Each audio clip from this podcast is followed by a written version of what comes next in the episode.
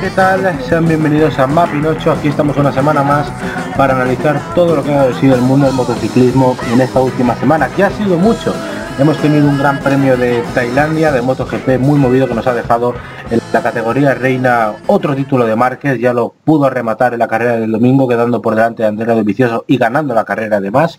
Estamos hablando ya del octavo título del 93, eh, marcando una auténtica dictadura en este mundial de MotoGP.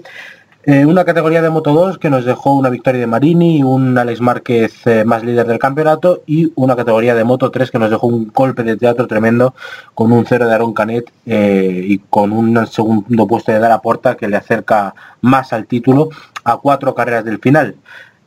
para comentar este inicio de la, gira, de la gira asiática, hoy me acompañan por un lado Ferrar aquí en España, muy buenas. Hola, muy buenas. ¿Qué tal? ¿Empieza a pesar el sueño de la gira o no? No, que va, de momento no. Esta carrera de Tailandia, los horarios no son tan malos. Y bueno, bien. Podría estar mejor, pero bien, bien. bien, bien. Em, y eh, cruzamos el charco para saludar a Alex Reyes en Venezuela. Muy buenas. Y nos quejamos, Mick Duhan. Eh, eh, hola Rubén, hola Ferran, buenos días, buenas tardes, buenas noches a todos los que nos escuchan en este episodio del podcast. Eh, eh, he empezado el, asombroso periplo asiático de MotoGP y bueno, ya veré al final del día cuántos sobrevivirán porque lo que viene ahora es candela. E-, esa gira asiática que a ti te viene incluso peor que a nosotros. Bueno, vamos a empezar por el principio. A mí Tailandia fue a las 3 de la mañana. la peor con diferencia, ¿eh? Eh, ¿eh? lo que pasa es que mm, eh, a mí me tocaba, bueno, también en Malasia me toca a mí a las 3 de la mañana, pero oye, Tailandia, el circuito tampoco ayuda, ¿eh? Mm, para nada. No ayuda mucho. pero bueno. bueno. Eh, en fin, vamos a empezar ya a analizar. Empezamos con la categoría de Moto 3, chicos. Em, categoría que nos dejó la victoria de Albert Arenas, em, tercera vez que sube al podio, las tres ganando, por delante de Lorenzo de la Porta, que llegó al final de la carrera en el grupo de la victoria junto a Alonso López, Marco Ramírez, Denis Foggia también, eh, con ese top 5. Por detrás, eh, Celestino Vietti, Caito Toba, Estefano Nepa, Raúl Fernández, Tony Arbolino, Filip Salak, Jakub Corfi, Ricardo Rossi, Sergio García y Makar Yurchenko que consiguieron eh, puntuar, además de David Pizzoli, Kevin Zanoni, Kazuki Masaki, Denis Onyu, Darren Binder, eh, que tiene tela, Andrea Miño y Aaron Canet, Aaron Canet a, cuatro vueltas eh, tras un desafortunado incidente que ahora comentamos.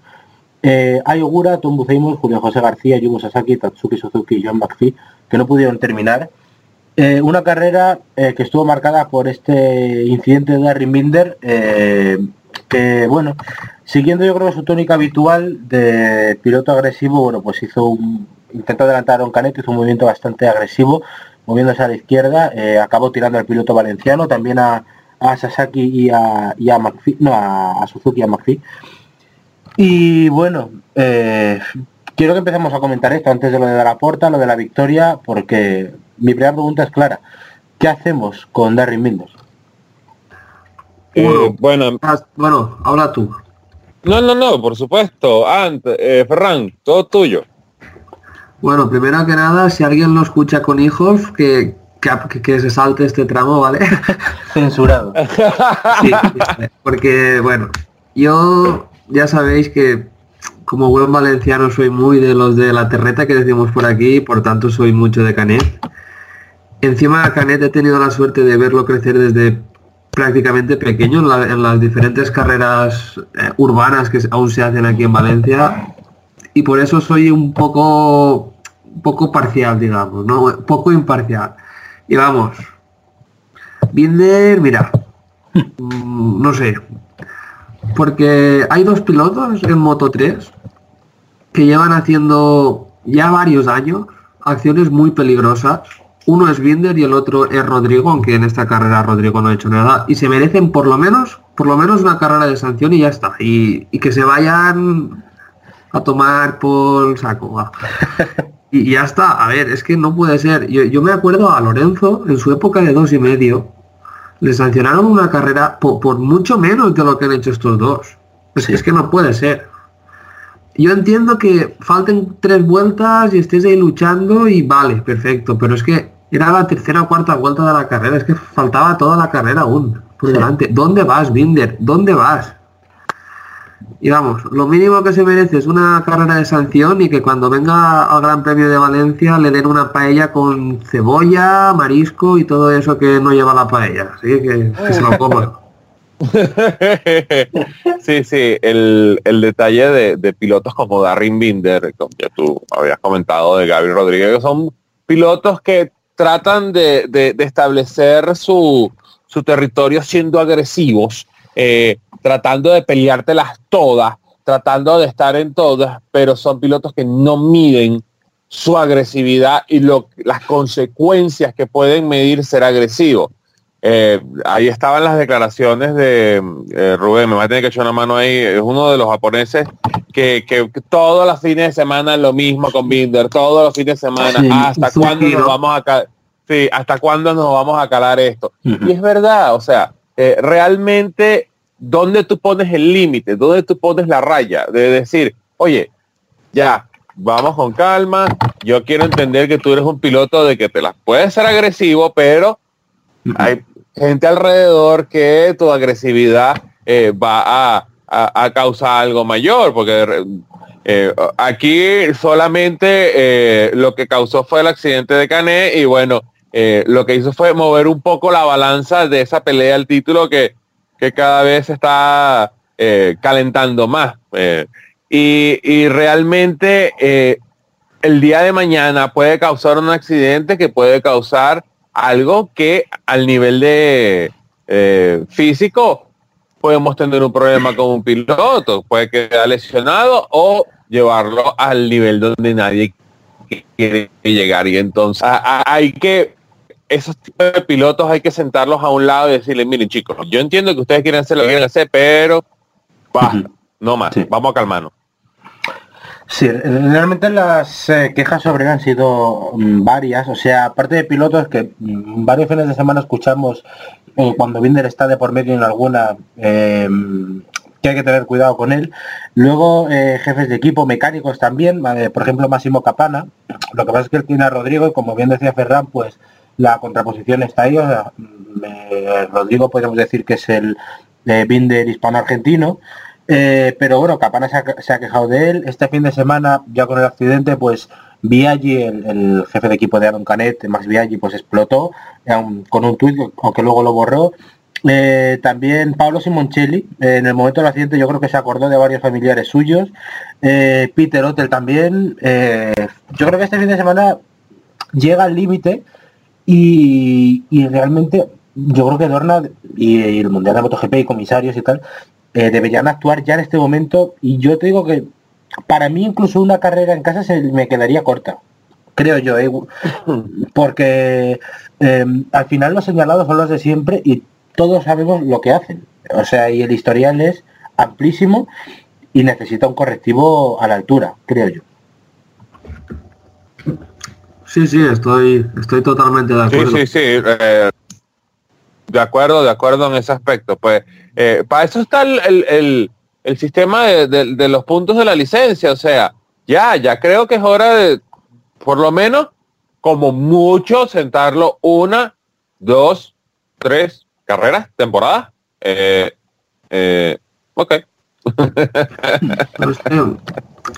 es que el problema es que sobre todo es muy reincidente, ¿no? Y, y no ya solo de este año, pero yo entiendo que un fallo, un error, lo comete cualquiera. Ahora mismo, por ejemplo, estoy pensando en el año pasado, la que lió a un Canet en, en, la actual curva Dani Pedrosa, que entonces era Dreisac. ¿Vale? Todos los pilotos y, y, todos han cometido errores y se han llevado a, uno, dos o tres por delante, ¿vale? Son humanos y, y van al límite, es normal, ¿no? Que algún error hagan. Pero es que cuando es tantos, es que yo me acuerdo de hace dos años, ya, ya se hablaba, o sea, tres temporadas, ya se hablaba de esta hiperagresividad de Binder. cuando estaba en cuando era compañero creo que de Marcos Ramírez también en KTM. Sí. Después, el año pasado, la verdad es que como no se vio mucho, hizo alguna, pero como estaba tan retrasado, pues no hizo mucho. Y este año, es que incluso le vendría bien a él, porque muchas carreras está en el top 6, top 7 y se cae haciendo acciones totalmente suicidas. Sí. Podría ir muchísimo mejor de lo que va si no fuese, pues, pues eso, un, un cabra loca. Mm. Yo pensaba que sería mejor que su hermano, pero bastante desencaminado. Sí, pero es verdad que, él, mismo lo está echando por tierra, eso, es totalmente cierto. Y mm, otra cosa que a mí se me viene a la mente al respecto de esto es que, a ver, eh, lo que pasa es que el Mundial está siguiendo también su propia filosofía, porque, o sea, en esta parrilla, por ejemplo, sigue corriendo Romano Penati. Entonces tampoco, mm, igual no es de extrañar que eh, Darren Binder siga aquí con carta blanca, eh, aquí con la carta de libertad, haciendo lo que quiera, eh, pero es verdad que, en, el, en, el, Mundial, pues eh, estos nombres no, se les suele atar en corto. Se me ocurre también Simone Corsi, eh, que, le, acabaron echando una carrera muy tarde. En fin, me parece un problema erradicar del Mundial y es lo que decía de Reyes, es verdad. la, se puede implantar otra vez, o que falló en su momento, la, la, una eh, tarjeta de, puntos, un carnet por puntos, pero eh, desde luego bien aplicado. O sea, no sé, a mí me da la sensación de que falla el criterio general, impuesto desde arriba.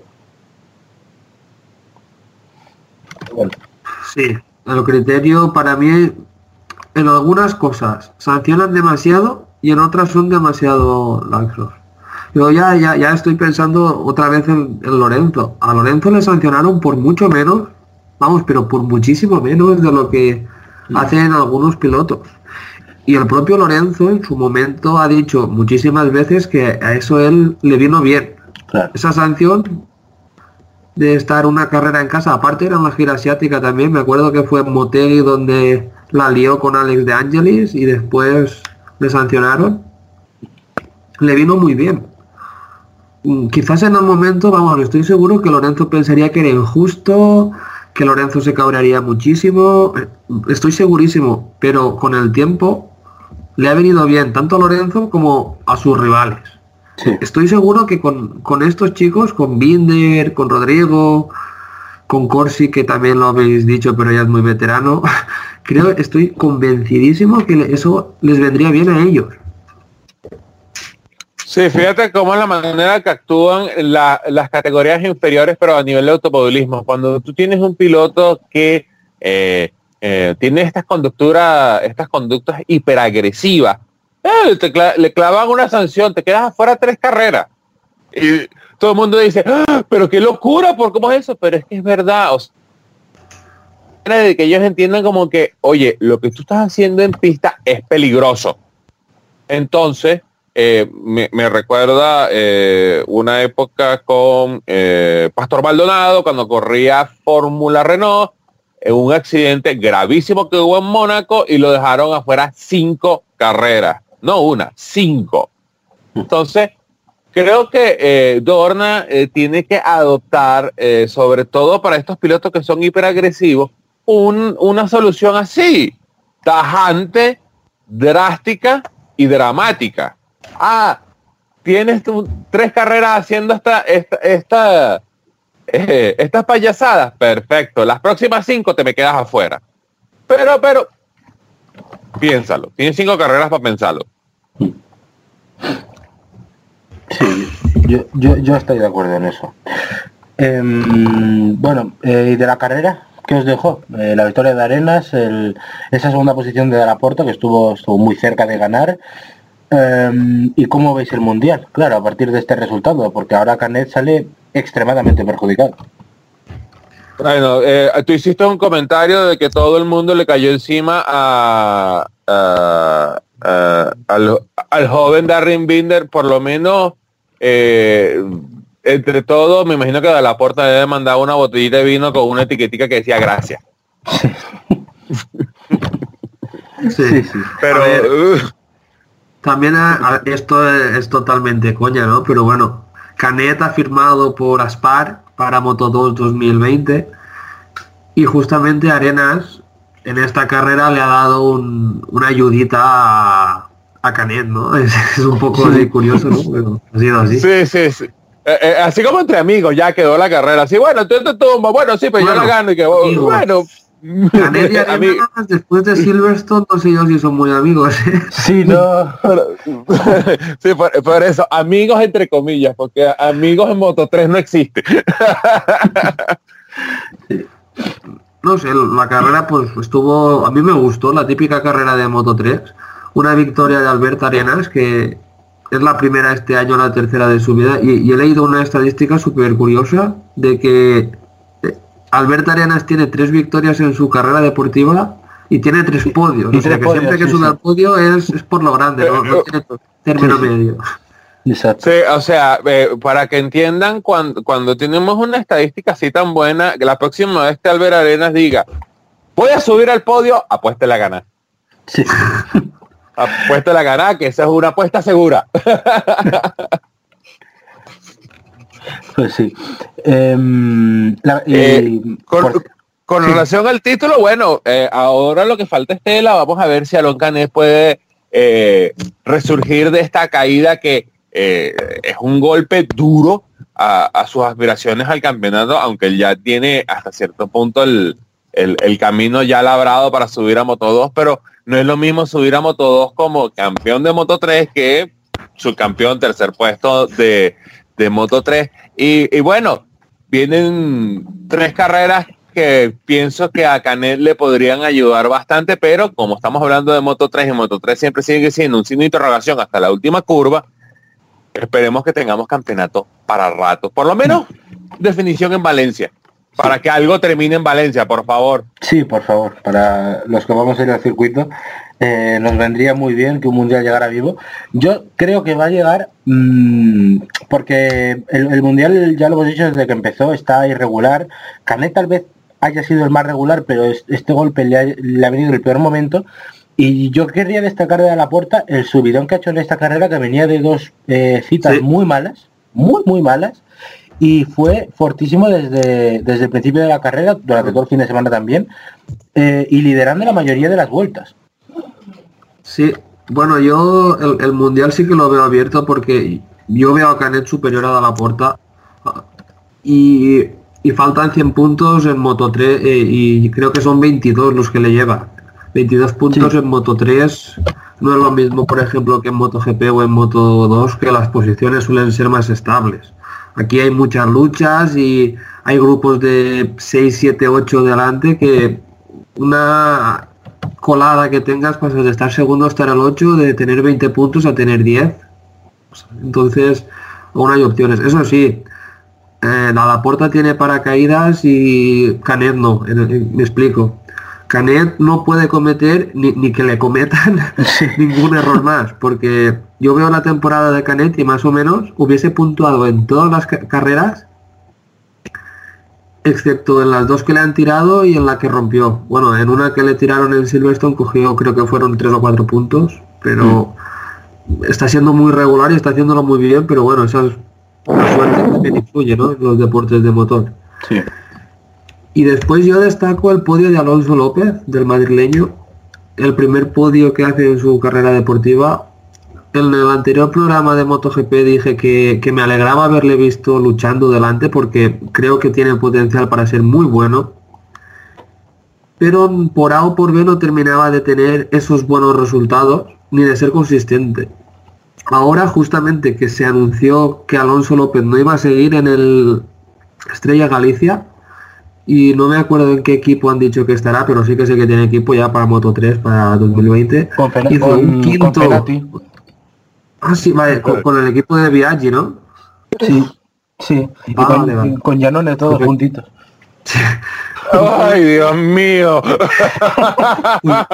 Y bueno, justamente Alonso en Motorland hizo quinto, pero si re- lo recordamos, estaba luchando por, por el podio, intentó, iba cuarto, intentó adelantar y le adelantaron. Y aquí consiguió por fin el podio y lo dicho, chapó por él. Ojalá a partir de ahora esté ahí siempre donde creo que debe estar, que es luchando mínimo por podios.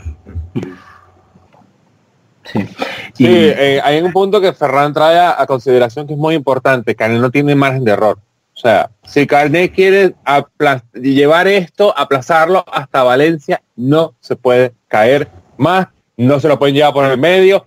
Cada vez que vea a Darry Minder le da así con el dedito como que, mosca, mosca, te estoy viendo.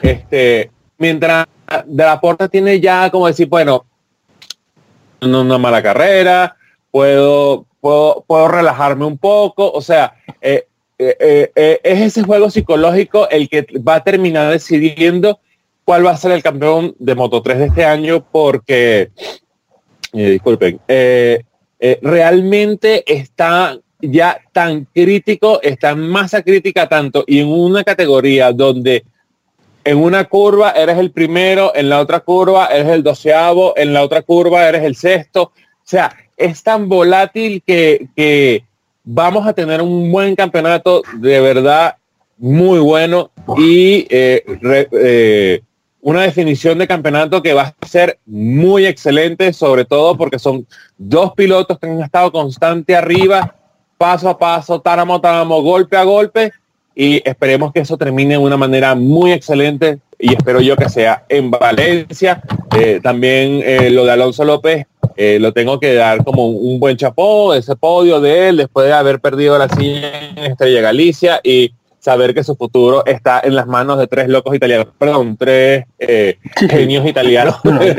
Eh, sí, sí. y bueno, esperemos que la suerte le siga sonriendo a Alonso López a partir del año que viene con Fenati, Iannone y McViaggi.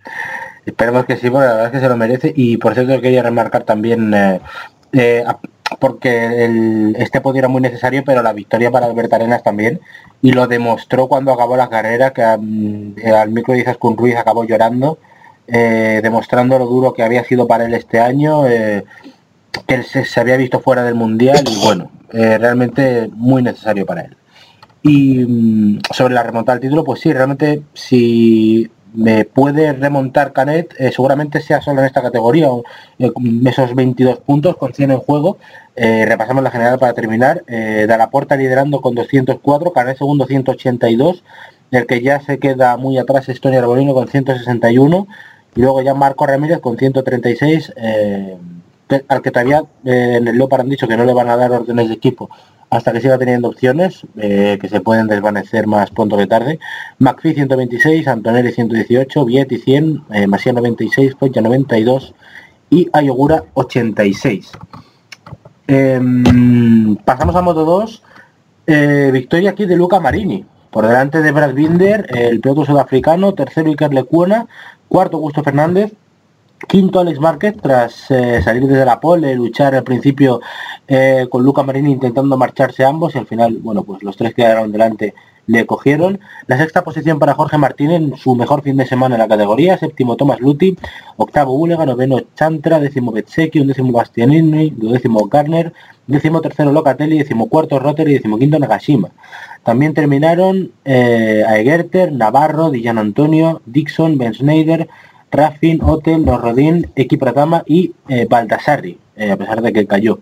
Y no finalizaron eh, Cardeluz, Lous, Pasini, Turovic, Xavi Viergue, Stefano Mansi y Joe Roberts. Em, la primera pregunta, ¿os esperabais la victoria de Marini? Ya después de un año un poquito arranqueante y ya en, plena gira asiática aquí en Tailandia, ¿alguno lo veía posible? Yo la verdad es que no creía que iba a ganar Marini porque creo que este año tampoco ha hecho muchos podios, aunque es verdad que últimamente estaba yendo de, menos a más, estaba empezando a tener esa consistencia que no, no, ha tenido hasta ahora. Y la verdad es que yo no creía que Marini iba a ganar. No lo creía antes, después del entrenamiento sí que se vio que tenía muy buen ritmo y tal, pero si tuviese que haber apostado el jueves, hubiese apostado por otros pilotos antes que por Marini. Sí, yo también concuerdo, ok, entiendo que eh, Marini eh, es ese tipo de pilotos que va de menos a más en la temporada y que ya en este punto es donde empezamos a ver eh, el talento del, del hermanastro de, de, Valentino Rossi, sobre todo si consideramos que su primera victoria fue en, en Malasia cuando se tituló eh, ¿quién? Eh, Bagnaya. Bagnaya cuando se tituló Bagnaya el año pasado que también fue una carrera más o menos muy parecida a lo que vimos aquí. Fue una carrera donde se pum, se escapó y chao. ¿Cómo has dicho? Eh, Bagnaya. Bagnaya. Sí, no más de Recuerdo sí. sí, eh, eh, me imagino que en este momento debe estar haciendo una explosión así en algún sitio de España. Sí. Perdón, Ruth, perdón, perdón. Bagnaya, Bagnaya. ¿Mejor? mejor, mucho mejor. Ok. Eh, eh, eh, volviendo al tema, y, y sí, yo tampoco hubiera apostado por él el jueves, me hubieran dicho, no, que probablemente va a ganar Marín y me decía, no vale. sí, hubiera tenido mi, mi imagen de duda. Sobre todo, Moto 2 que extrañamente, pienso yo, no sé si ustedes comparten la misma idea, nos regaló la mejor carrera del fin de semana. Eh, sobre todo en esa pelea por el, por los, el, resto de las posiciones del podio, porque eh, sencillamente Marini dijo, permiso, me voy, chao, saco 3, 4 segundos y ustedes mátense allá atrás. Y los demás así como, va, permiso, va, Entonces, eh, realmente chapó por él, me pareció una victoria eh, muy buena de su parte. Ahora lo que necesita Marini es ser más constante visitando el primer cajón del podio o por lo menos el podio. O sea, Marini es un piloto que te gana una y después hay que esperar dos, tres, cuatro, cinco carreras a ver si se vuelve a asomar por allá. Sí, veremos. Veremos, sí. Em, es verdad, o sea, que no, no era lo más probable, pero su fin de semana eh, fue muy bueno. Em, y bueno, luego por detrás, es verdad, eh, la lucha fue muy, muy buena, con dos KTM en el podio, ya no solo una, con un Lecuona para mí espectacular. Y destacar eh, también junto a Binder que KTM dijo que no iba a continuar, bueno, mejor dicho, que llegó a Austria y empezaron a mejorar dijeron que no iban a continuar y estamos viendo la mejor KTM de la temporada. Sí, eso, eso iba a comentar yo, me los quitado de la boca. Me acuerdo que en, Holanda se habló que introducieron nuevas mejoras y ahí Binder ya consiguió el primer podio de la temporada, que no había conseguido ninguno. En Alemania volvió a hacer podio, en República Checa se cayó, pero bueno. Y a partir de ahí en Austria dicen que nada y desde ahí Binder lleva dos victorias, dos podios más y un sexto. Y después ya empezamos a ver a las otras KTM, como especialmente a Lecuona y a, Martín. Martín está empezando desde Austria, está, ha puntuado en todas las carreras que no lo había hecho antes de forma regular y Lecona está luchando siempre en el top 10. Es, es, muy, muy curioso que hayan anunciado que se van y empiezan a tener resultados. Y no solo por parte de Binder, sino también de otros pilotos como son Martini y Lecuona, que curiosamente iban a ser sus pilotos al año que viene. Yo creo que igual en KTM ahora están arrepintiéndose ¿eh? de lo que han dicho, porque cuando empiezan a tener resultados ya quizás sea demasiado tarde. Sí, realmente eh, eh, eh, esa posición rara de KTM de decir, bueno, ya creo que nosotros llegamos, hicimos lo que pudimos aquí en y nos vamos y ahora es cuando empiezan a caminar las motos y que estamos a tiempo de devolver la decisión, ¿verdad? no creo. ¿Qué hacemos? Me imagino que me están dando vueltas en Matigofen así como que, ¿qué hacemos con estas motos? ¿Qué hacemos con estas motos? Y que bueno, realmente eh, eh, ese resurgir de, la, de las motos austríacas o, del chasis, vamos, vamos a llamarlo el chasis porque eh, realmente no es la moto como tal, no es el, no es el, no es el concepto completo, está empezando a resultar, sobre todo se empezó a ver con, con Brad Binder y ahora Leculona, estamos viendo que el, mismísimo Jorge Martín está empezando a, agarrar el engrane de, de, lo que significa correr en Moto 2 y y, nos regalaron un fin de semana muy bueno en ese aspecto, pues eh, montando las dos KTM en el podio, no en las posiciones donde a, a, Pete Better le hubiera encantado primero segundo, pero la montaron en el podio, que es lo importante, pues. Y, y ahora la pregunta que yo dejo aquí, em, ¿a ustedes no le está dando la sensación de que eh, Alex Márquez se está empezando a desinflar otra vez? se está relajando y os iba a hacer una pregunta al respecto porque eh, Binder está tercero de la general con 180 puntos, a 4 de Augusto Fernández y a 44 de Alex Márquez. Y para mí lo mejor ahora mismo para Alex Márquez es que es que Binder no empezó nada bien. Porque si Binder llega a empezar con ritmo mundial y con una KTM en condiciones, ahora mismo eh, o tendríamos una lucha encarnizada, creo yo, o estaría Binder por delante. Yo no sé, yo creo que no está, que está contemporizando porque es, vale que hace mucho que no gana, pero cada carrera es más líder. También puede ser que Binder le apriete de aquí al final porque no está tan lejos. Está así de cabeza a 44, 44, puntos faltando 100. Es que es muy complicado, pero yo lo veo muy difícil. Sí, yo eh, eh, realmente lo que me, la, sensación que a mí me deja es que eh, Alex se la está jugando demasiado al límite. Si tú me dijeras de que faltan 100 carreras, 100 puntos, y Alex le lleva 70, 80 puntos a Binder o a Fernández, oye, te puedes dar el lujo de mm, tirar una, dos carreras a la basura porque sabes que siempre te van a quedar espacio. Pero tan cerrado el campeonato que un error te caes y tiraste todo a la basura. Eh, me Por eso creo yo que está, que está dejando hacer. Para no cometer el error. Por eso yo, yo, creo que está haciéndolo bien. Eh, lo está haciendo bien, pero es tercero, tercero y quinto en las últimas carreras. ¿Cuándo, ayúdame un momento, ¿cuándo cayó? ¿Fue en Misano? No, en Silverstone. En Silverstone. Silverstone. Mm. Entonces, eh, ese es el detalle, pues, de que eh, ok, está haciéndolo de una manera inteligente, eh, dirían por ahí, corriendo con la calculadora en la mano, pero eh, con, una ventaja tan estrecha, uy, lo veo como complicado, sobre todo, yo entiendo que el, paso de Binder en, en Burirán era excepcionalmente rápido cuando ya él empezó a, a, separarse del segundo puesto, de dejar que se escapara Marini y bueno, lo dejó pasar. Y después bueno, tuvo su peleita ahí con la culona y después con Augusto Fernández, en vez de tratar de defender la posición lo más que pudo, lo aguantó dos, tres vueltas y dijo, no, no puedo más. Y lo dejó que se fuera. Que al final del día casi hasta Jorge Martín se le mete. Lo que pasa es que Jorge Martín faltando dos vueltas se cometió un error, se fue de largo y bueno. Pero hubiera podido quedar sexto. Yo creo que lo tenía bastante controlado, la verdad. A ver, para mí hay una duda, o sea, yo creo que Alex Márquez, si cuando ha estado muy bien en este Mundial de Moto 2, a correr el 100%, yo creo que ahora está en un 80, precisamente por esa caída, lo que yo no sé es si esa relajación le puede volver a inducir a la caída queriendo no cometerla, no sé si me explico, o sea, no sé si se le puede ir un poco de, de, de las manos porque, por ejemplo, Brad Binder lo que le hundió para mí fue la mala clasificación. Pues remontó muchísimas posiciones.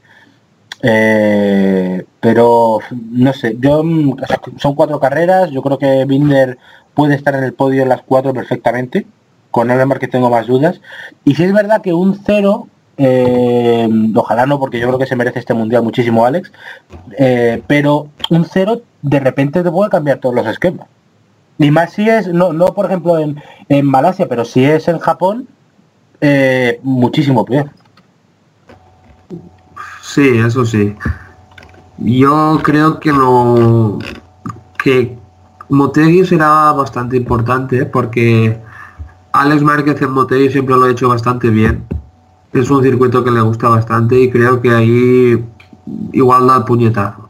Intenta darlo y decir, eh, que aquí mando yo. Para mí está haciéndolo bien. Al fin y al cabo, sus rivales están fallando hasta ahora. En cada carrera, el, que va segundo falla. Aquí le tocó a Navarro. En la anterior le tocó a Fernández. Y así, así, no sé, yo creo que está haciéndolo bien. Bien. Es verdad que no ha sido el mejor yo...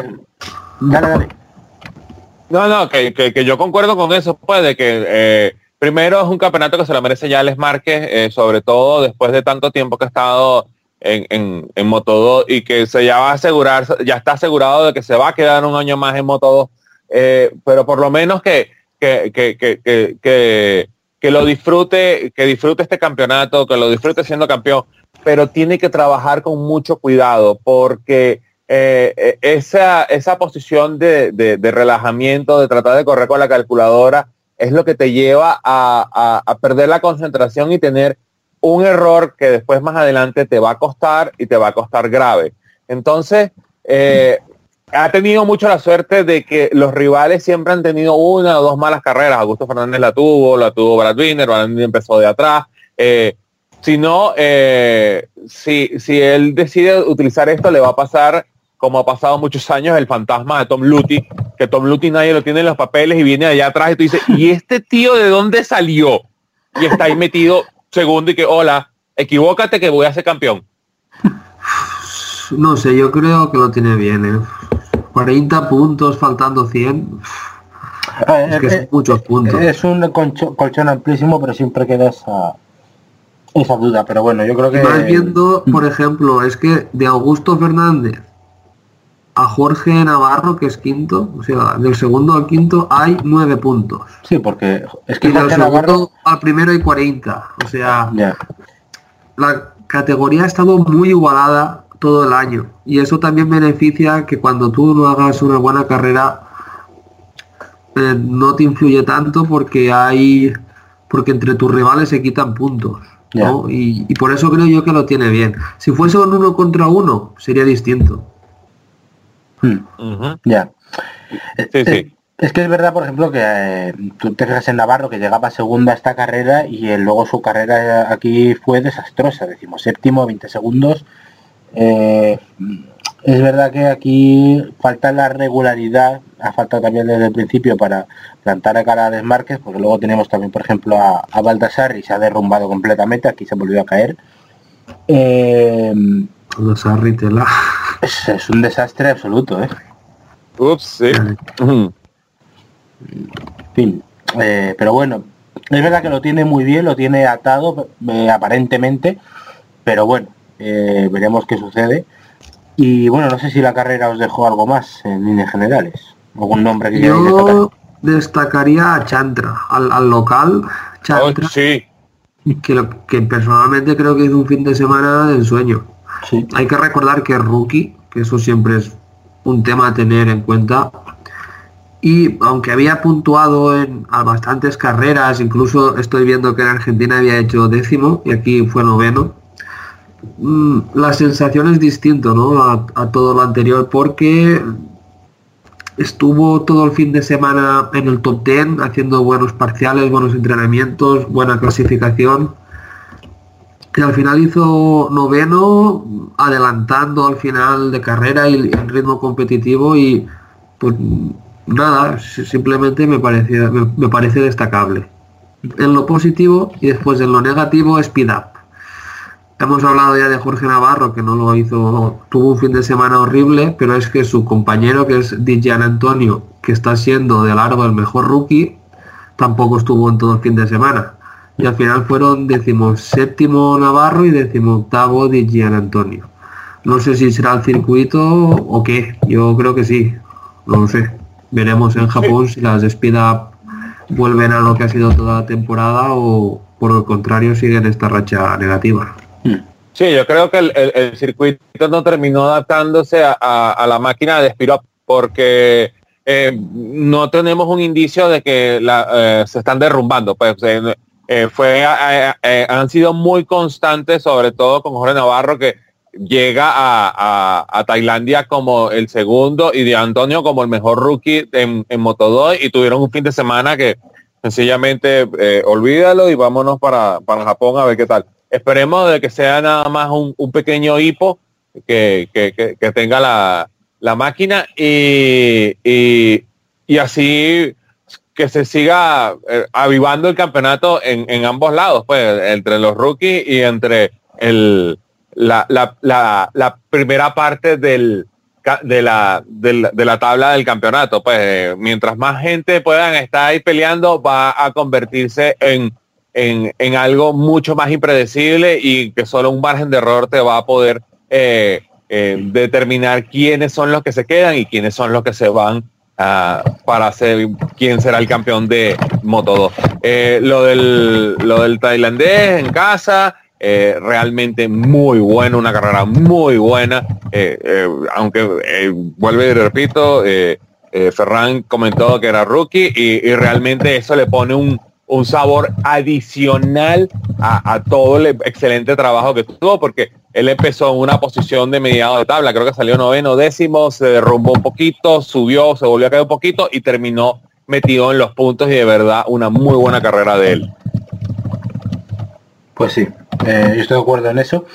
Y bueno, eh, la general, eh, más allá de la carrera, queda con Mark, que ya hemos dicho líder, 224 puntos, Augusto Fernández 184, Binder viene de 380, Luti 178, Navarro 175 y luego ya Marini con la victoria sube a 151, Baldassarri 138, séptimo ya, eh, Rotter 118, Antonio 94, Bastianini 86, Lecura 71, Garner eh, y Nagashima 64, Low 60 y Xavi Vierge 59. Para mí de las grandes decepciones de este año, eh, Xavi Vierge, debo decir.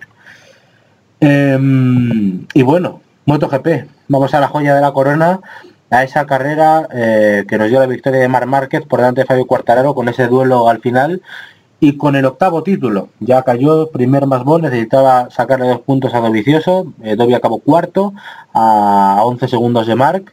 Em, sencillamente una dominación absoluta, ¿no? Tú ves los números de Márquez eh, para conseguir este octavo título son nueve victorias, cinco segundos puestos y el cero de Austin cuando iba a ganar. Realmente sin rival y no sé, eh, la pregunta es cuál es el techo de Mar Market si es que tiene. Bueno, yo creo que eh, este año se ha juntado el hambre y las ganas de comer, ¿no? Me explico. Márquez ha estado mejor que nunca, para mí. Como has dicho, esos números son increíbles y sin la caída de, Austin probablemente hubiese sido campeón en Aragón. Y aparte, eso sería, digamos, el hambre, ¿no? Y las ganas de comer. Que ha sido que no, hubo ningún rival que estuviese regularmente ahí arriba. Que cuando Márquez arrasaba, él estuviese en el podio. Y que cuando Márquez no estuviese bien, él le ganase. Parecía que Dovicioso iba a ser así, pero ya vimos que no. Aparte, lo vicioso hay que decir que, por ejemplo, en Cataluña yo creo que iba a ganar fácil y le tumbaron, lo mismo en, en Silverstone, aunque creo que en Silverstone no hubiese hecho ni podio. Después, Rins también ha sido muy irregular, ha, combinado podios y victorias con carreras que no estaban en el top 5. Maverick Viñales, pues, ¿qué vamos a decir de Maverick? Petrucci que parecía una cosa y desde la vuelta del verano mm, parece otra totalmente distinta. Rossi que realmente está yendo mm, de mal, bueno, de bueno vamos a decir con los dos podios a principio de año a, muy mal. Cuartararo que es rookie, pues bueno, encima de una moto satélite. Entonces yo creo que el, el dominio de Márquez es muy grande por las dos cosas por el propio Mark, pero también por los rivales. Y es algo como lo que comentábamos en el anterior Mapping 8 sobre Ria y su quinto título, que le faltaba como un rival consistente, pues yo creo que este, este año, no todos, pero este sí, a Márquez le ha faltado un rival consistente. No en velocidad, porque en velocidad hay, por ejemplo, esta carrera de última curva, pero sí en, en consistencia de esa velocidad durante toda la temporada. Y te añado antes de que. Espera, espera, te añado la tercera variable. Eh, citando a Takeo Yokoyama, el director técnico de Honda, que en una entrevista con Neil Morrison en Crash.net dijo, al hilo de lo que comentaba Jorge Lorenzo tras eh, terminar la carrera este domingo, que ahora hablaremos de él, eh, pidiendo de nuevo una moto Honda más manejable para todos, las declaraciones de Yokoyama son, la moto de este año tenía un objetivo concreto, pero quizá para el próximo año espero que la moto sea un poco más fácil de manejar para todos los pilotos Honda. Creo que dando a entender que la moto es muy 93. O sea, mucho hambre y muchas ganas de comer. Sí, sí.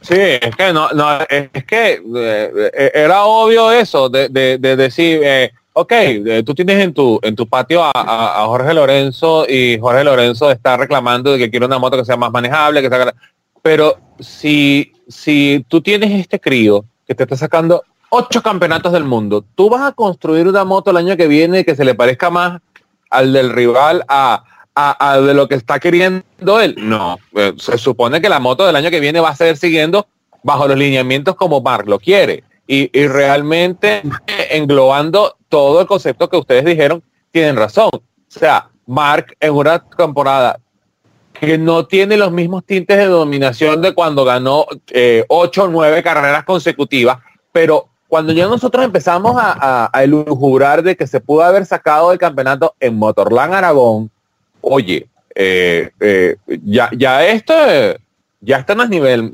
Mar Márquez, está en nivel Duma. O sea, realmente la dominación que ha tenido, pero por la misma razón no hay un rival constante que esté detrás de él sacándole victoria, sacándole victoria, que, que, que, que, que lo empuje un poquito. Porque, ok, en un ratico entonces teníamos a Dovicioso, en otro ratico teníamos a Cuarto Raro, en otro ratico teníamos a... Eh, iba a decir Lorenzo, pero no, mejor no. Eh, eh, en, otro ratico teníamos... que todos querían ser jugar segundo, pero ninguno se ponía de acuerdo de decir, bueno, yo sé que le voy a plantar cara. Entonces, mientras no había ninguno, él decía, bueno, yo hago lo que yo siempre hago, voy a fondo. Eh, la, eh, la moto casi las desperolo en las FP1, en las FP2, y, después, bueno, la rescato y, termino ganando. Entonces, eh, realmente muy, una temporada excepcional del piloto de Cervera, del el, ocho veces campeón del mundo. Oye, qué, qué, qué, difícil es decir ocho veces campeón del mundo y ese crío no ha pasado los 30 años. Es que has hablado de, mm, de, la temporada 2014 eh, con, esa dominación tan espectacular, pero es que si tú comparas eh, sus resultados en Aragón con aquella temporada, Márquez ya había superado lo que hizo entonces, porque después de aquellas victorias consecutivas vinieron peores resultados. Eh, aquí le sumamos a esta victoria. Eh, yo me acordaría ya del récord de puntos de Lorenzo de 2010 de 383, que yo creo que va a destrozar, ya está en 325. Eh, faltan cuatro carreras, que todavía son 100 puntos. Em, y realmente en el futuro será más. Por cierto, esto lo voy a helar con. Eso lo estamos grabando un martes hace apenas una hora. MotoGP nos acaba de anunciar que tienen grandes noticias para el futuro, eh, con un pequeño vídeo de 30 segundos en el que los ponen una bola del mundo que yo creo que va un poco por los 22 grandes premios. Em, o sea que quiero decir, eh, esto ya lo podemos hilar con los récords, eh, con que Mar Márquez está pues pulverizando todo lo que puede y más, el, también el factor de la edad que has comentado, y eso que al final son ocho títulos y mm, no sé, ¿a quién creéis que tiene él en el punto de mira?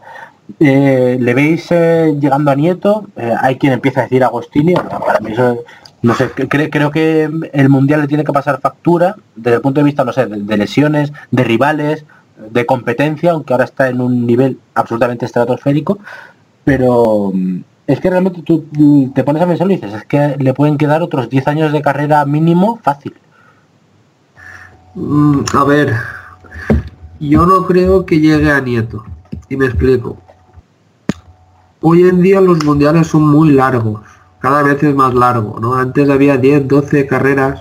En la época de Rossi, por ejemplo, había 16, 17. Ahora estamos hablando ya de 20, 21, 22 y, y lo que venga. ¿Qué pasa? El desgaste es mucho mayor que antes. Eh, no, no es por mucho. Aparte hay muchos eventos con las marcas que antes no los había tanto. Y eso yo creo que pasa factura. Y va a pasar factura. Lesiones, pues tocamos madera, de momento no ha tenido ninguna fuerte, pero todos los que están ahí dentro saben que tarde o temprano mojarán. Y, perdón que se, me había olvidado a mí comentarlo, la caída del lunes, del, viernes. Eh, que mm. fue espectacular. Eh, entonces, yo no creo que supere a Nieto en número de mundiales. Agostini tampoco. En número de victorias, pues estoy casi convencido que superará a los dos porque lo que he dicho, hay muchas carreras ahora, aunque antes hacían lo de correr dos. Rossi, por ejemplo, mm, en los años que dominaba había 16 victorias, pues si tú ganas un porcentaje similar al que ganaba Rossi entonces, o al que está ganando Marca ahora, que más o menos es similar, te salen dos, tres carreras más por año. Claro, eso en 10 años de dominio son 30 carreras. Más, o sea, 30 victorias más. Entonces yo sí que creo que Mark, si no le pasa ninguna lesión muy grave, que espero que no, pues va a alcanzar los números de victorias de Agostini casi seguro. De títulos yo creo que se quedará en 11, 12. Y ya es una barbaridad, ¿eh? es que hablamos aquí de 8 como si fuesen pocos y 8 es, vamos, muchísimo. Y después un referente a esto, un, artículo que leí este año es la edad de MotoGP. Y es que solo ha habido en la historia reciente dos campeones de más de 26 años. 26 es la edad que tiene ahora que tiene ahora Márquez. Y han sido Rossi, los dos últimos de Rossi y el último de Lorenzo. Los anteriores títulos mundiales, Hayden, Rossi, Stoner, Lorenzo, han sido todos con 26 o menos, o menos años.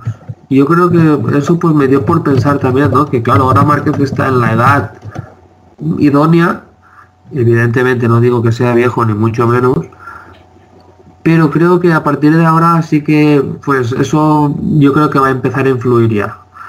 En pilotos como Maverick van a llegar a, creo que son 24, Rins también, mm, el, el Cuartararo, que empezarán a rondar esa edad que por lo que sea, por fisiología, por experiencia, por lo que sea, ahora es la que parece la edad idónea para sacar lo mejor de ti en, la categoría reina. Y eso creo que es una cosa también a tener en cuenta. Eh, que realmente eh, eso es una pregunta que aunque es fácil de contestar, es difícil de saber porque el único que sabe qué tan lejos va a llegar Mar Márquez en su carrera deportiva es él. Si él tiene como, como mira los 12 más 1 campeonatos de Ángel Nieto, lo va a lograr si él quiere nada más los de los de Giacomo Agostini lo va a lograr también, porque aparte de eso, tiene todas las piezas a su favor. Tiene una buena ventaja con la que empezó. Ya lleva ocho campeonatos y lo que tiene son 26 años. Eh, Valentino Rossi demuestra que la edad no es un problema dentro del campeonato MotoGP, porque eh, Valentino, 40 años, y todavía sigue estando arriba. Entonces él puede decir, bueno, a mí me quedan que 12, 15 años todavía mientras Honda le siga dando una moto que pueda ser campeona del mundo, mientras él siga teniendo una rutina donde eh, eh, sus rutinas espectaculares de llevar los límites de la moto en las prácticas libres y decir hasta aquí la puedo llevar y más adelante eh, seguir con la dominación arriba y abajo, va, va, a seguir acumulándolo como si fueran Pokémon realmente. Este, y, hay otro punto a favor que también lo ayuda, que eh, Rubén lo tocó, que es el asunto de la competencia. Eh, eh, estamos ahorita en, en otro eterno shift de, de generación de, de MotoGP, donde están empezando a llegar los pilotos jóvenes, ese famoso shift que Valentino no siempre se lo sacó de encima porque cuando llegó la generación de eh, Sete se la pasó por el, ya ustedes saben, etcétera, etcétera, etcétera y Mar Márquez ha tomado nota de cómo hacerlo. Puede decir, bueno, ok, viene este niño, Fabio Cuartarraro, que eh, realmente eh, le colgaron el cartel de Márquez Killer desde que empezó su carrera en Moto 3, después, bueno, estuvo irregular y ahora que llegó, ¡pum! Es como que de verdad el, eh, niño está empezando a, pagar su, su, su sus apuestas. Entonces, realmente, yo personalmente, yo lo veo alcanzando a Ángel Nieto. Yo. Lo veo alcanzando a Ángel Nieto y, yo sé que eso en España suena como sacrilegio, pero eh, realmente hay que decir las cosas como son.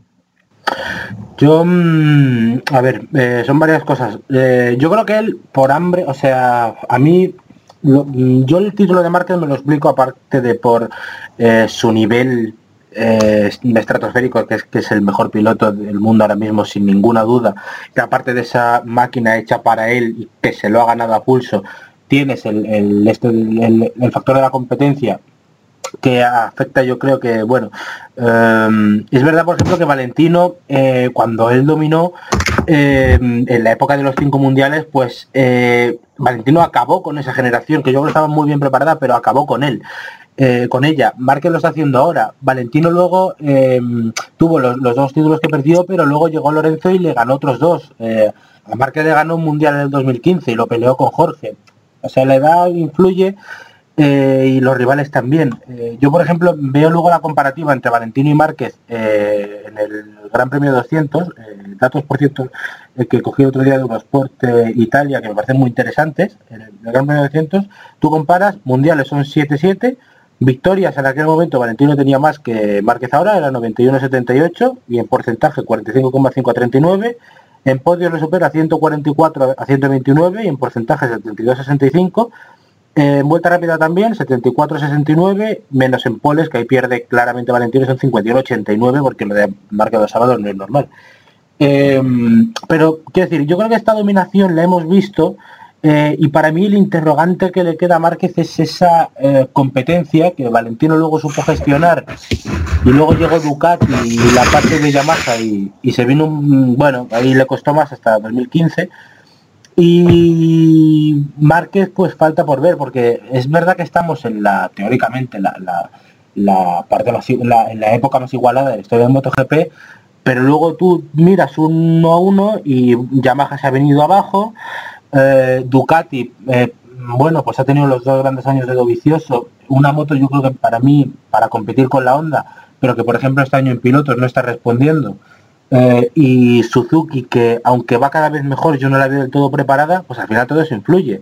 Eh, Cuartararo está siendo un gran rival ahora mismo para Márquez en los últimos carreras, pero es que sigue siendo un rookie. Entonces, eh, yo creo que lo tenemos que ver en un futuro, cuando la competencia sea más alta, hasta dónde puede llegar Mark. aunque yo voy también por debajo de vosotros, yo creo que los, no sé, los 11, 12 mundiales sí los puede cerrar fácilmente por, por, ese futuro que le queda, porque es que al final... Claro, pero es que 11-12 son cuatro años, ¿eh? ¿Cómo? ¿Cómo? Que 12, por ejemplo, que he dicho yo, ya ah, son cuatro años. Claro, es que eso... Es, claro, es que eso lo puede conseguir a, este ritmo los, los consiguen cuatro años, sí.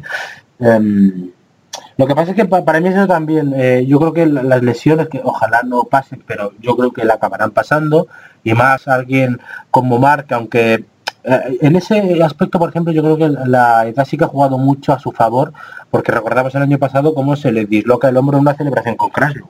O sea, es su cuerpo eh, va haciendo mella, pero no sé, eso yo creo que le pasará factura con el tiempo y, otros factores y sobre todo la, la, competitividad, porque no sé, yo creo que todos estamos esperando ver que Viñales por fin tenga una moto competitiva.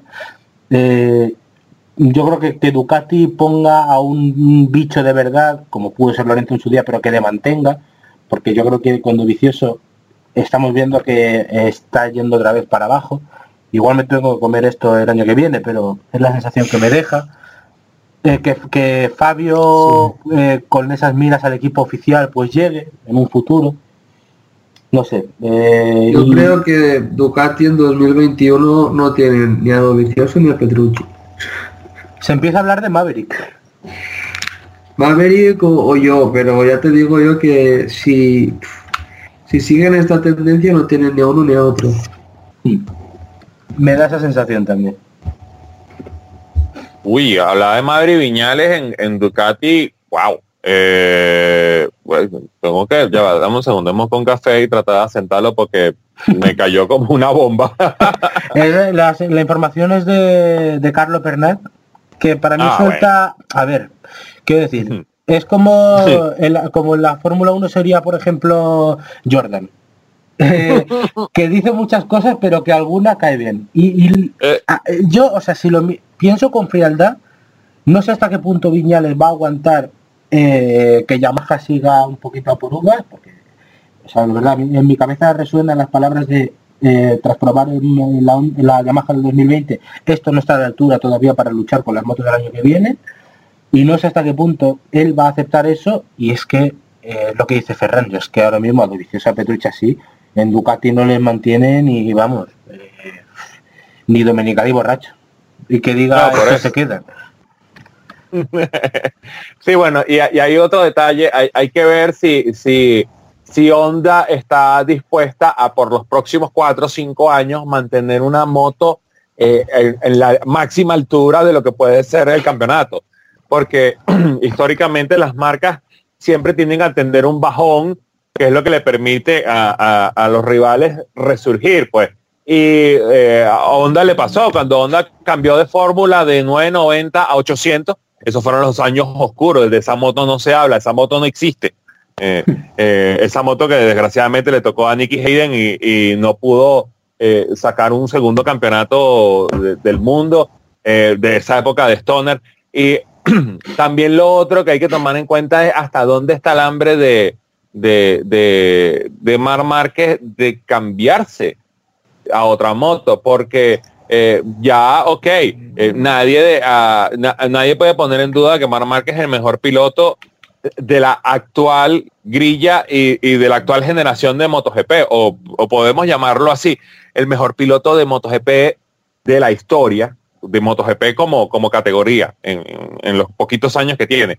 Eh, no, metiendo eh, el, el asunto de 500 porque ya voy a empezar a, a- leer los comentarios. Bueno, pero acuérdate. de-". No, no, no, no, no. Estoy hablando de MotoGP solamente. Y realmente eh, va a empezar a, sonar el mismo grillito que ha sonado siempre en todas las categorías. no nada más en motociclismo, sino en automovilismo, cuando empieza, ah, bueno, pues tú eres ocho veces campeón del mundo en, en MotoGP, pero todos la sacaste con Honda. Prueba la. Yamaha, prueba la Ducati, prueba la KTM. Mm, Eso se, a ver, yo siempre lo he dicho, eh, que yo creo que Márquez para ser considerado el mejor piloto de la historia, porque ya es leyenda, obviamente, yo creo que tendrá que ganar un título en otra marca. Y al hilo de eso, eh, una información que dijo el otro día de Riveras, eh, en plena televisión de Dazón, que mm, ya hay varios equipos que han llamado a su puerta, claro está, que normal. él, normal, que él va, eh, que Ernest cree que dentro de poco se empezará a hablar de la eh, renovación con Honda, porque eh, Márquez no tendría motivo de cambiar, dijo él, si se mantiene este trato en Honda. Que aunque no dijo qué trato exactamente, todos, nos todos sabemos a qué nos estamos refiriendo, y eso lo enlazo con lo de si Honda, yo creo que Honda es capaz de hacer una moto arriba todos los años, pero si es capaz de abrir la mano.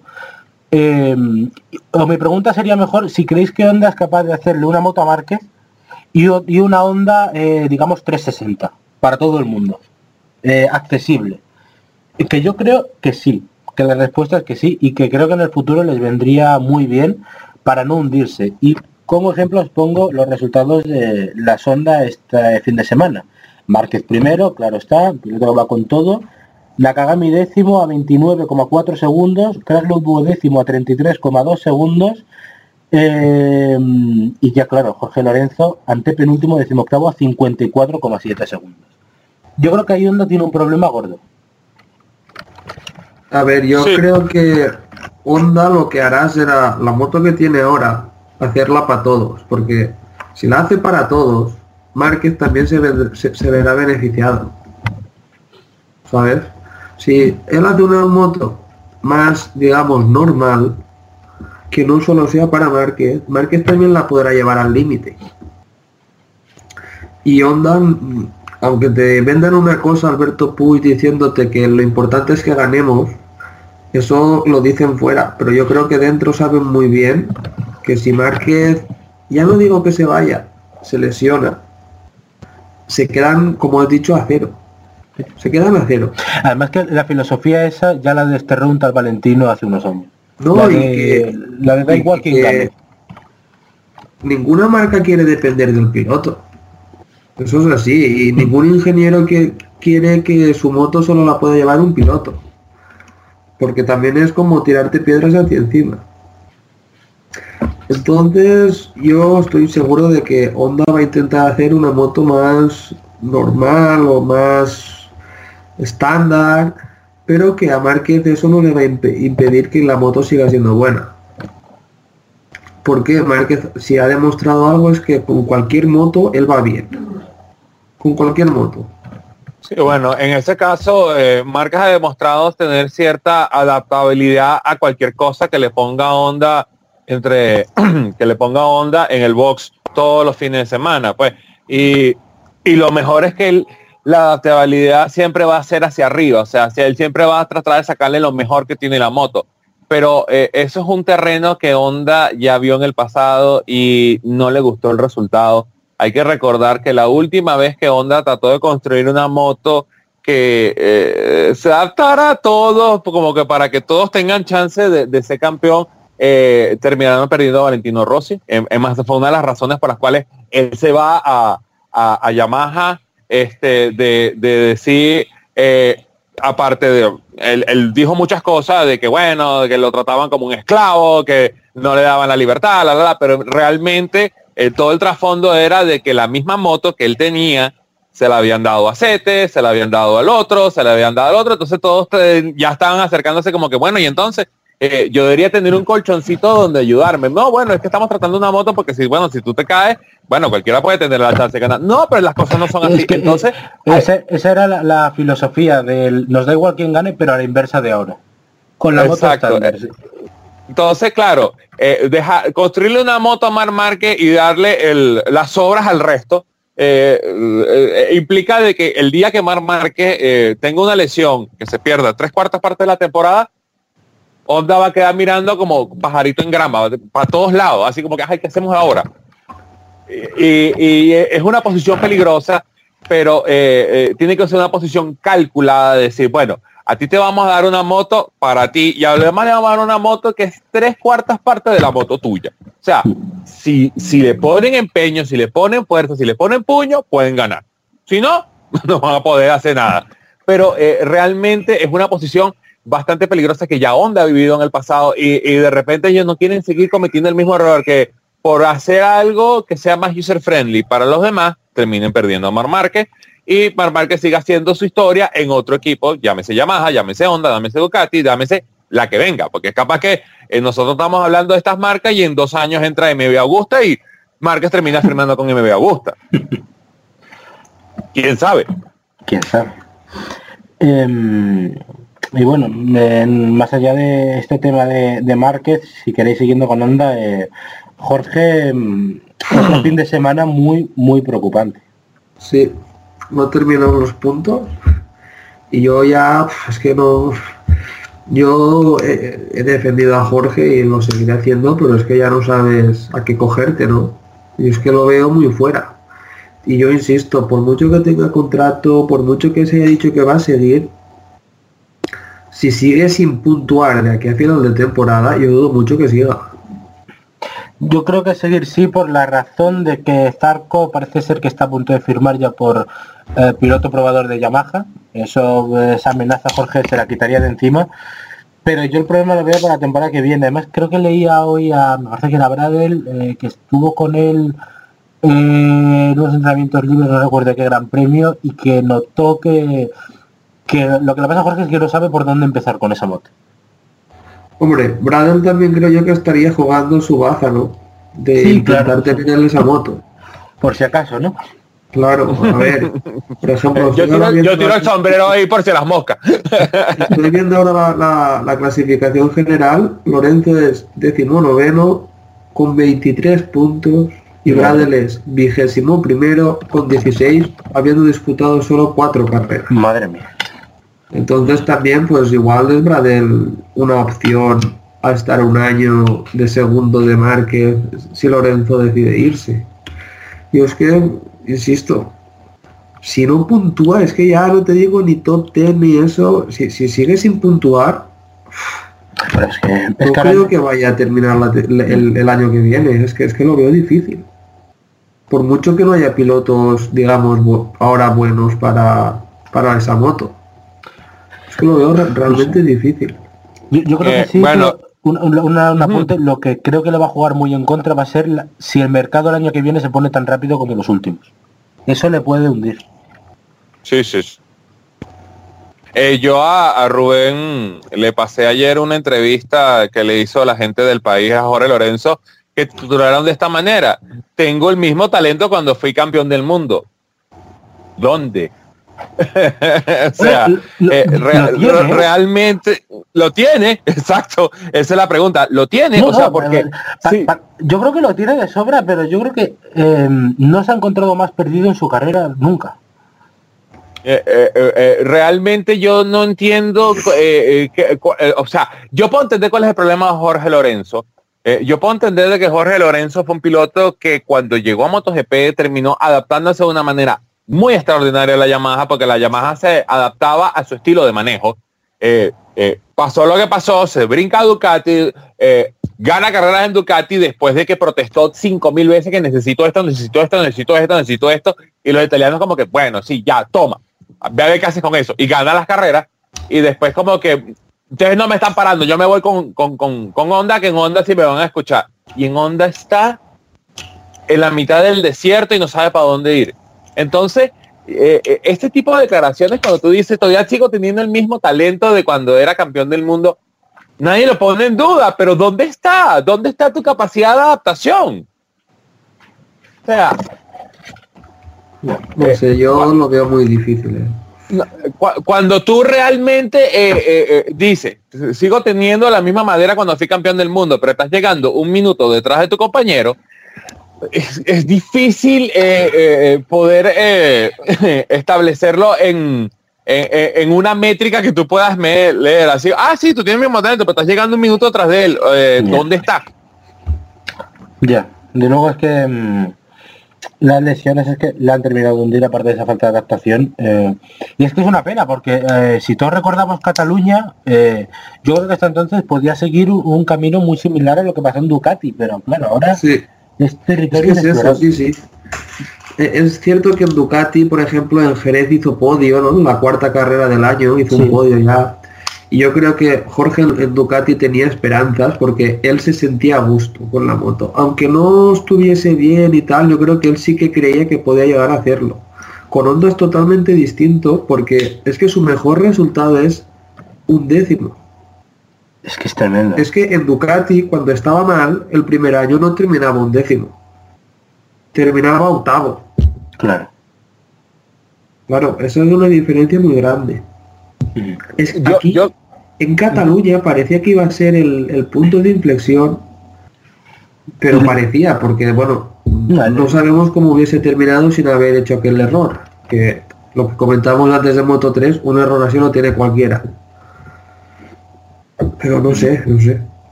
Eh, es que, es que pareciera que yo creo que Jorge llegó a, a Onda con, con la mentalidad de que yo puedo sacarle a este niño la atención.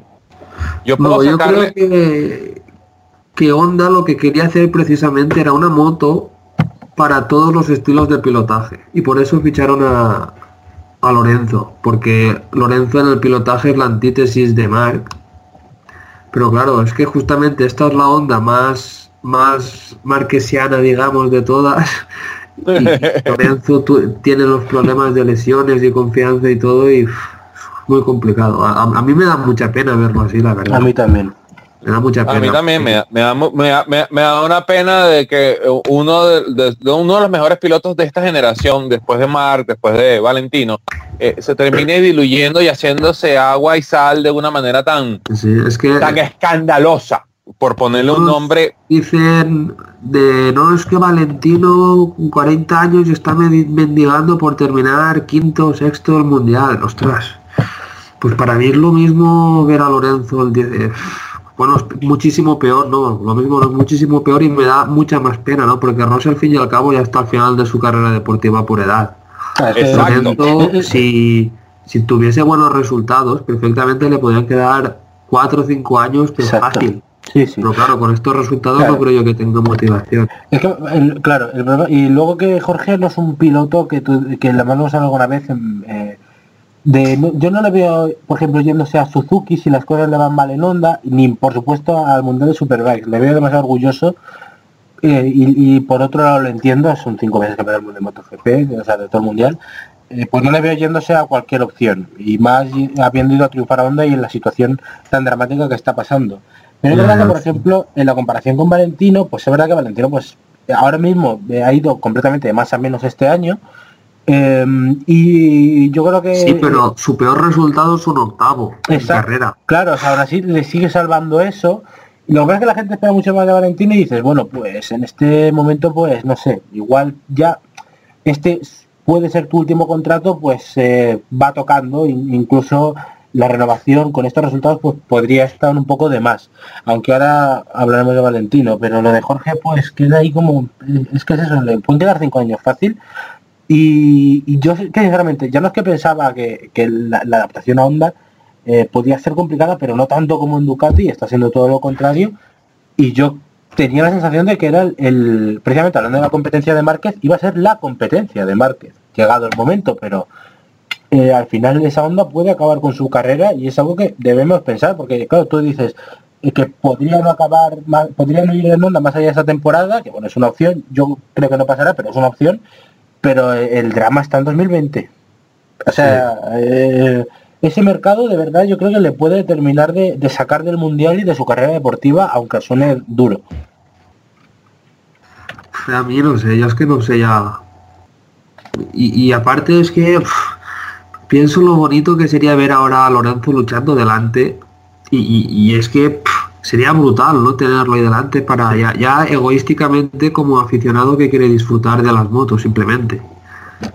Pero es que ni no no puede ser no, no, sé. Yo le veo muy mala solución. Sí.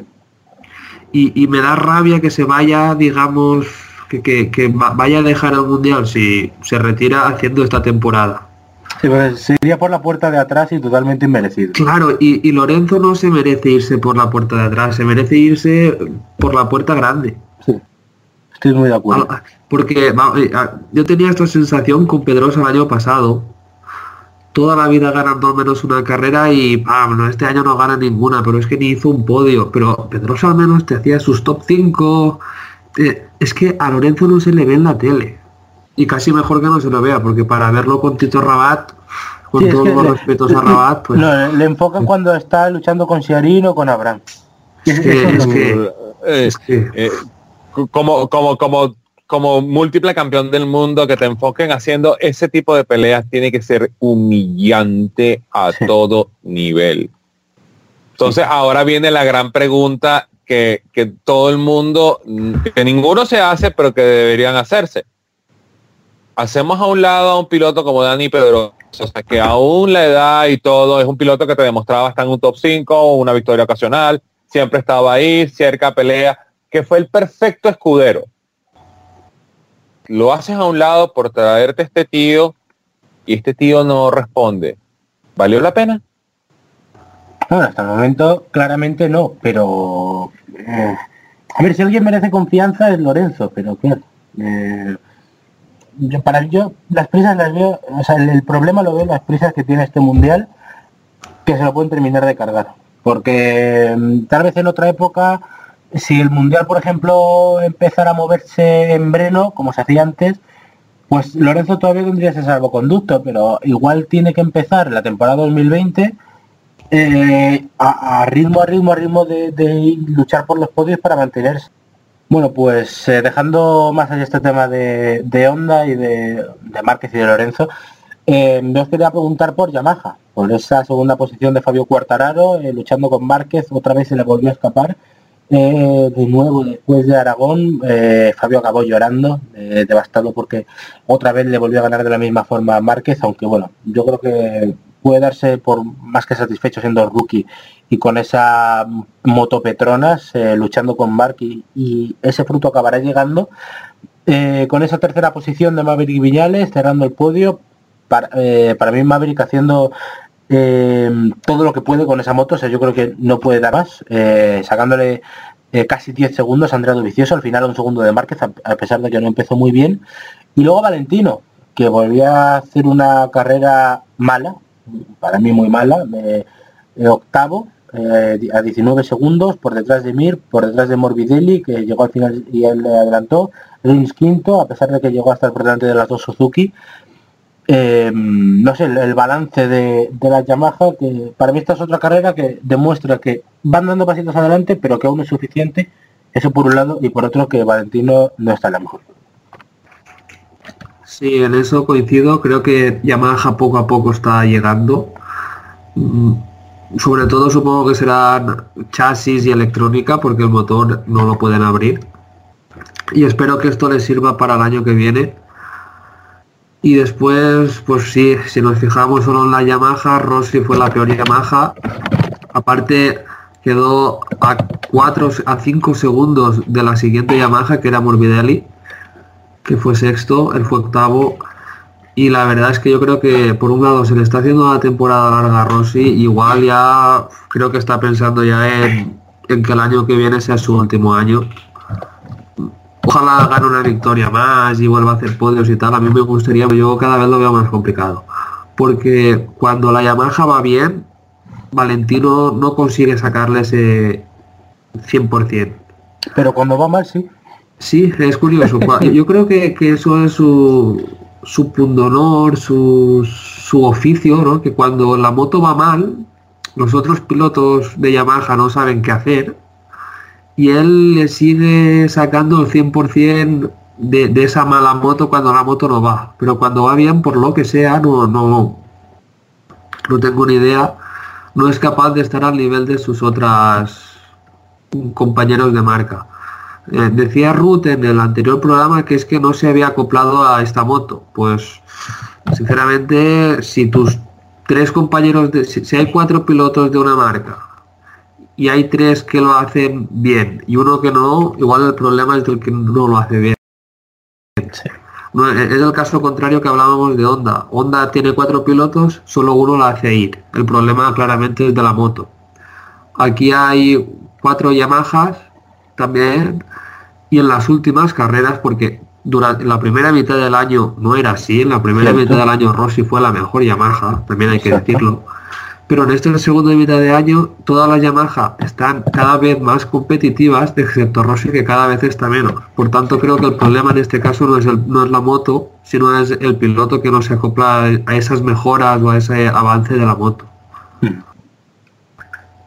Sí, ahí tienen, ti- tienen un punto de razón eh, de que probablemente eh, el asunto de la edad ya le está empezando a pasar la factura. eh, no estamos hablando del mismo Valentino Rossi de la primera parte de la temporada. se ha venido a menos, pero no es una, una venida a menos donde el bajón de rendimientos de la Yamaha, la Yamaha ha empezado a dar pequeños pasos evolutivos hacia adelante. Obviamente no es un paso como para alcanzar a, a la onda, pero sí los está empezando a dar, los empezó a dar con Cuarto Raro, después se le siguió eh, Viñales y ahora Morbidelli está metido también en, en esa pelea, mientras él es el que se ha ido devolviendo. Eh, claro, eh, los rosistas a muerte van a decir, bueno, es que es un circuito nuevo y tú sabes que Valentino no se adapta a los circuitos nuevos, pero hay- hay- hay- no se puede tapar el sol con un dedo. No, pues, pero no, lo- lo- ya te digo yo que los rosistas eh, van más por, por decir eso, que eh, la edad le puede estar pasando factura. Y para mí la sorpresa, la grandísima sorpresa, es eh, la noticia con la que abríamos este fin de semana, que es que Valentino cambia a eh, Galbusera como de Ujú. mecánicos por David Muñoz, el mecánico español que estaba con Pego Bañaya cuando fue campeón del mundo, interno del Sky, que para mí es un movimiento que no invita a la retirada, que es lo que me sorprende. O sea, yo viendo a Valentino así, pensaría, digo, oye, pues es el momento de retirarte. Además lo, lo prefiero, porque bueno, aún así lo que decía Fernando, bueno, octavo, séptimo, lo salva más o menos, pero estar a 20 segundos de la cabeza, tal, pues para Valentino no es muy eh, no es una buena noticia, si, si le quieres ver arriba. Pero es que este Sí. movimiento es eh, curiosísimo. Y la última vez que cambió de jefe de mecánicos hay que decir que no le fue mal. No, no, Claro. pero Yo creo que, que esa es la eh, clave. eh, eh, habla, eh, tú, habla. Habla, Alex, habla, habla. Me parece que se ha caído, se ha quedado tú. Va, pues le doy yo mientras él vuelve. Yo creo que, eh, como dices, la última vez que cambió creo que fue de, de Vargas a, a Galbusera, le fue muy bien. Yo creo que es como a, a lo que él se coge. Voy a volver a hacer un cambio que muchas veces es necesario para, para seguir avanzando. Un cambio tan importante como es el jefe de mecánicos, que venga una, un- una mente pensante de fuera, digamos, a ver si con él soy competitivo. Si con él es competitivo, y competitivo no digo arrasar o ganar mm, muchísimas carreras. competitivo me refiero a luchar, que esté en la lucha por los podios, en la lucha por las victorias. Creo que si, el, si, si este cambio de cara a 2020 trae consigo esa vuelta a la competitividad, creo que sí que hay opciones de que Rossi piense en alargar más el contrato. Si así todo, como mucho hace algún podio, top 5 y demás, creo que igual ya no. Por eso yo lo que veo esto es como una maniobra para intentar seguir siendo competitivo. Nadie puede negarle a Rossi que no está intentándolo. Sí, sí. Nadie puede negarlo. Y esta es una razón más.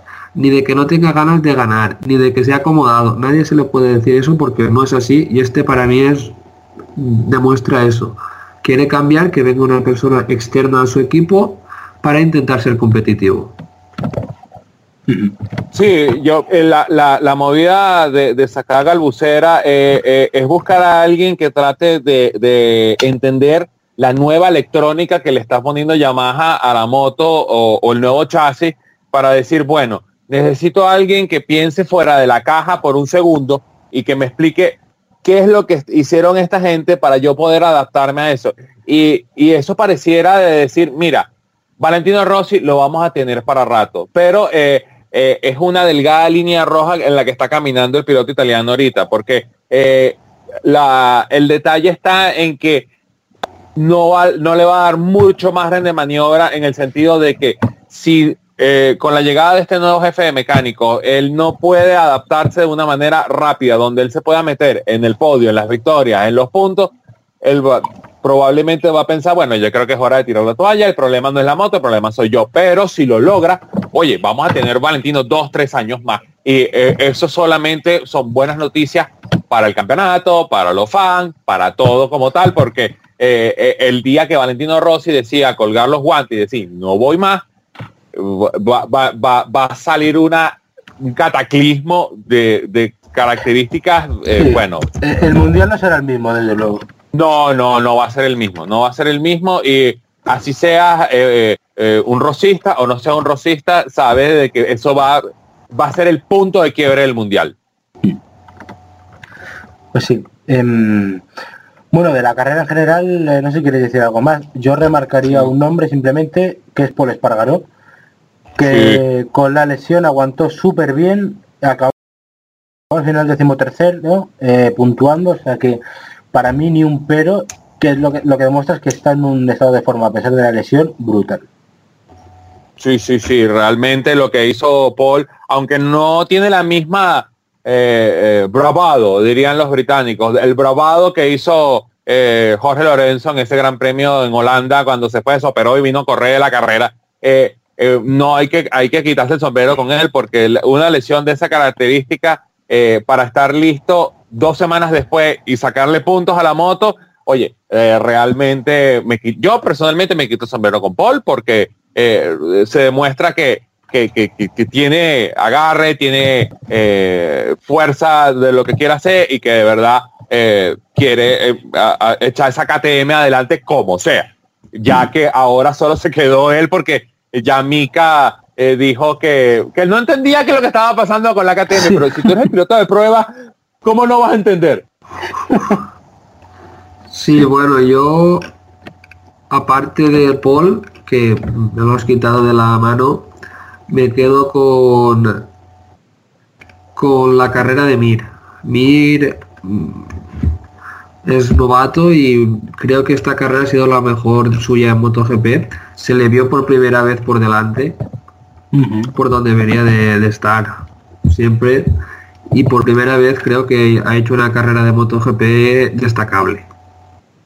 Sí, sí, totalmente destacable lo de Joan Mir, eh, sobre todo cuando, cuando lo vendieron como, como, como la esperanza de, de, Suzuki y después tuvimos la explosión de Alex Ring ganando y todo eso, que claro, lo que le ha hecho es eh, empañarlo un poquito, pero todo el mundo sabe que ese es el futuro, eh, de que Suzuki tiene dos buenos pilotos para futuro, que lo que le falta es tiempo de adaptación. Eh, Ring pareciera estar mejor adaptado a la, a la GCX, eh, GCXWR, eh, sí, GCXWR, mientras que el otro está terminándose de adaptar a, a, la máquina de Hamamatsu, pero para el año que viene, oye, un ojito con Suzuki, un, eh, y, que Kevin que se ponga temblada cuando digan de que, bueno, yo voy a ser el único campeón, en el último campeón en la historia de Suzuki.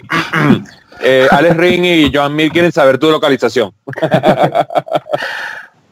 Esperemos que Suzuki dé el paso adelante. También porque sería necesario para el campeonato y muy de acuerdo también con eso que comentáis de, de Mir, que ahora es que hizo un carrerón y, tiene, los resultados son buenos a partir de lo que le pasó eh, con la lesión y tal, que podría haber sido mucho más grave.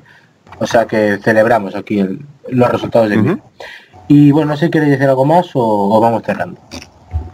Yo nada. vamos a dejarlo hasta ahí, que después nos viene Japón y ahí bueno, ahí sí a ustedes le va a pesar el Gran Premio de Japón. Eh, ¿A qué hora es que le toca verlo a usted? A las 7 a nosotros. Bueno. A, la una. Yo firmaría una carrera a la 1. Eh, bueno, eh, a, la 1 de la mañana siempre es una hora buena para ver carreras. Ya a las 3 de la mañana te estoy viendo Tailandia, te estoy viendo Malasia. En Malasia te lo cuento, sí. Sí, por favor, alguien que me eche el cuento de lo que pasó en Malasia.